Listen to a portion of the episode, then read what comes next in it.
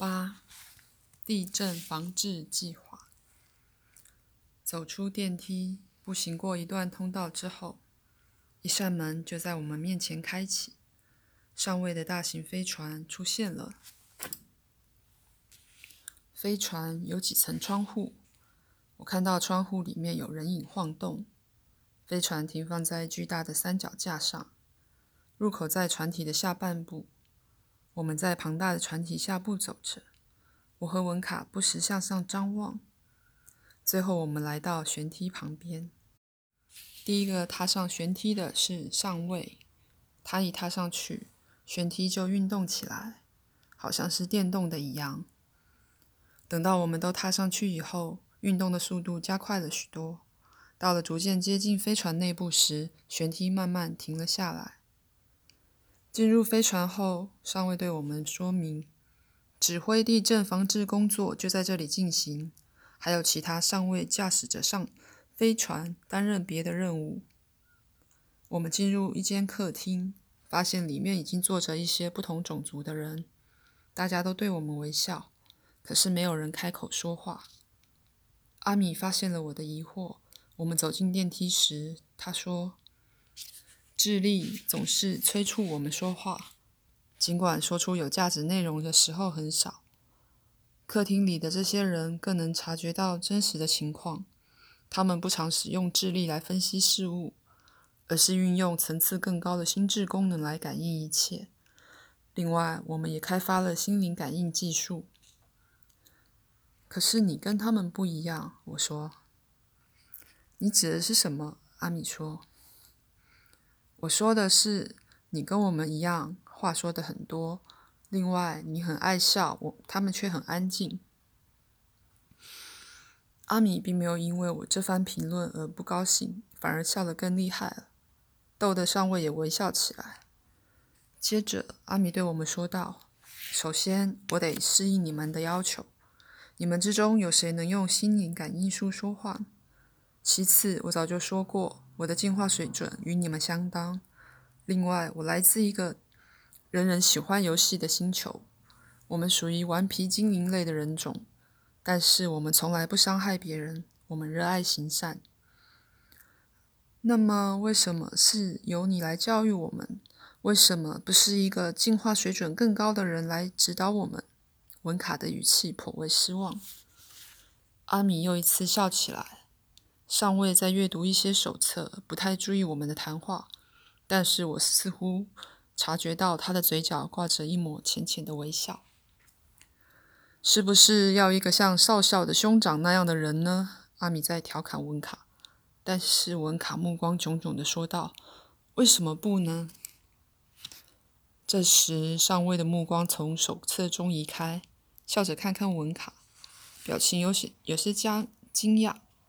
阿米又一次大笑起来，然后说：“要想有资格接受这样的人指导，必须具备少校的心理水平。”这我明白，温卡说道。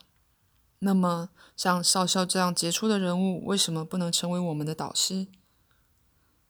这样的对话让阿米充满兴致，他面带微笑的问道：“在少校面前，你们是不是感到通体舒畅？”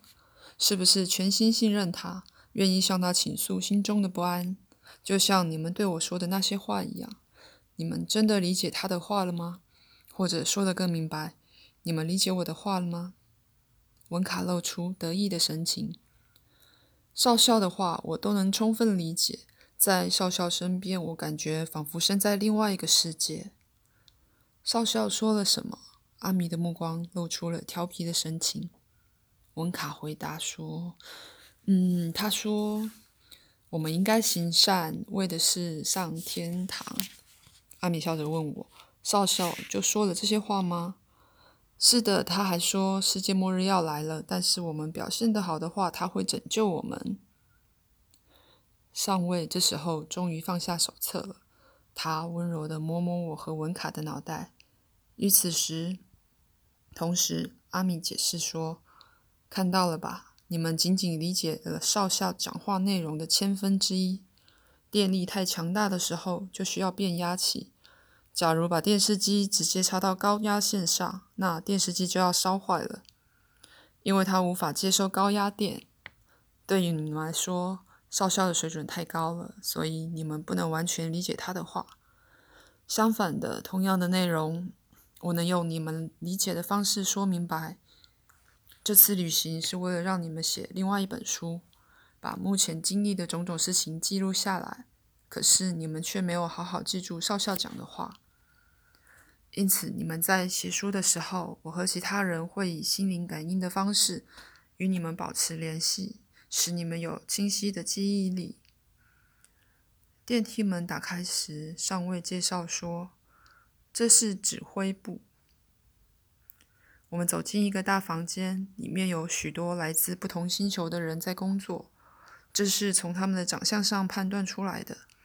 房间里摆满了各种荧幕、设备和仪器，仪表板上的按键按键还会发出亮光。有些人匆匆瞥了我们一眼，并不觉得好奇或疑惑。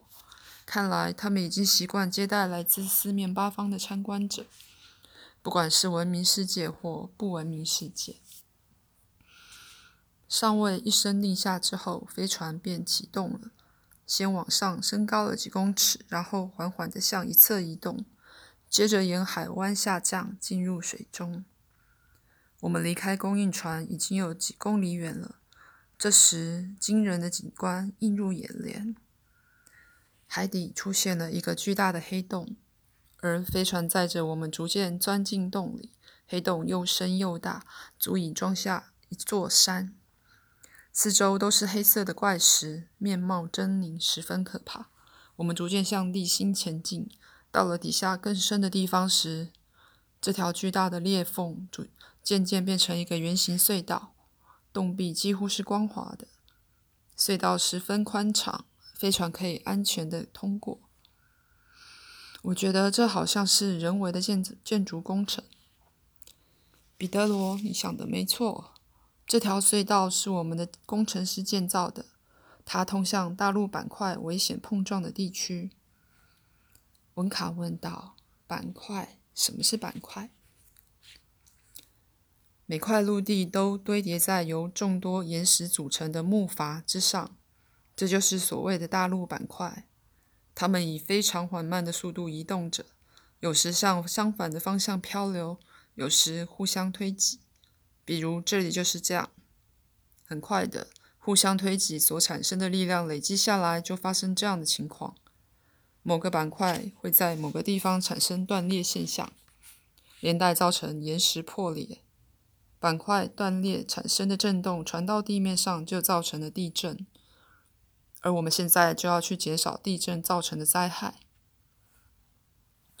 逗留在地震发生发源地实在太可怕了，更何况又是在地球深处，处于正央中心，上下左右都是岩石啊！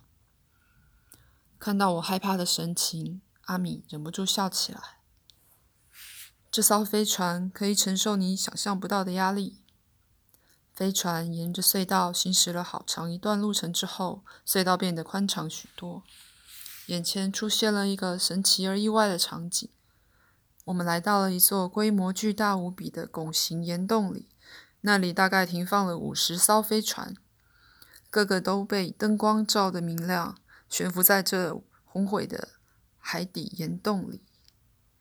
上尉解释说：“我们要在大陆板块碰撞点上释放一种可以粉碎岩石的能量，这会缓解压力。地面上仍然会发生地震，但是强度很弱。我们从这些飞船中间驶过，它们的体积比我们的小。最后，我们把船放在海底岩洞里，一个专门停放这种太空船的位置。”听了一个长着鸡蛋形脑袋，这么说不是对他不敬，而是因为那个人的皮肤真的很白，脑袋就是鸡蛋的形状，头顶尖尖的，而且一根头发也没有。的操作人员给的意见之后，上尉打了个手势，看起来应该是下了某种命令，然后立即有好几道绿色的光束射向高处。都是从围绕在四周的飞船发射出来的。在光束往上投射的同时，我们觉得飞船的地地板也跟着强烈的晃动。你们看看那些屏幕，阿米指着有好几个小荧幕组成的大荧幕说道：“船上有很多人都盯着荧幕看。我们看到上面出现了各有不同特特色的村庄、城市和乡村的景观，甚至有些人家的住宅内部也看得到。居民们还在睡觉呢。住在这些房子里的居民也参与了协助自己星球进化的宇宙计划。”我们应该要保护他们。他们知道自己也是其中的一份子吗？他们要是知道的话，早就躲到户外去了。我们曾提醒过他们会发生地震，可是他们至今仍不知道自己是参与任务的使者，也不知道将来或许会成为其中的一员。地震要发生了，你们注意观察，用不着害怕。这时，绿光变成了黄光。然后是刺眼的白光，突然传来一阵震耳欲聋的轰鸣声，好像是地底下有几百万个岩石发生的碰撞。我从荧幕上看到了地震的威力，电线杆在摇晃，树木撼动着枝叶，人们纷纷跑到大街上。与此同时，一座碎石小山朝我们的飞船倾泻而下。文卡害怕极了。一把抓住了我的胳膊，我也非常害怕。可是阿米安慰我们说：“不用担心，不会发生任意任何意外的。”你们看，地震过去了，地震和轰鸣声已经停止。可是从舷窗望出去，外面一片漆黑。难道飞船整个被碎石掩埋了？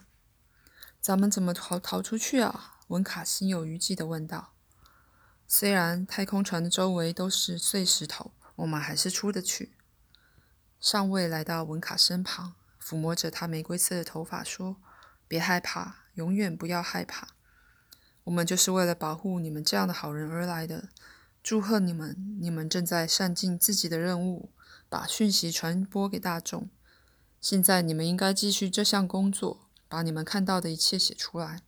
以后我们还要交付给你们新的任务呢。”你们现在做的事情是为了让人们明白爱心的普遍法则，明白我们的存在和我们对人类的有支援。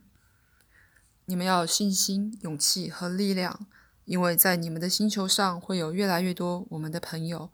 拯救世人的知识之门已经开启，因此当人们面临困顿时，就能借助他的力量来克服困难。而借由这扇门的开启，也有助于散播爱心。这个永恒的真理，安心工作吧。我们会随时给你们指导，提供保护和支持。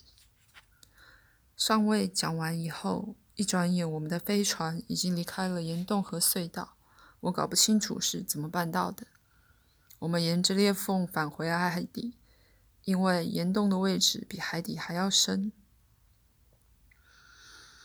阿米说：“仪表板上显示。”积蓄的能量还剩下很多，明天还得重复今天的行动。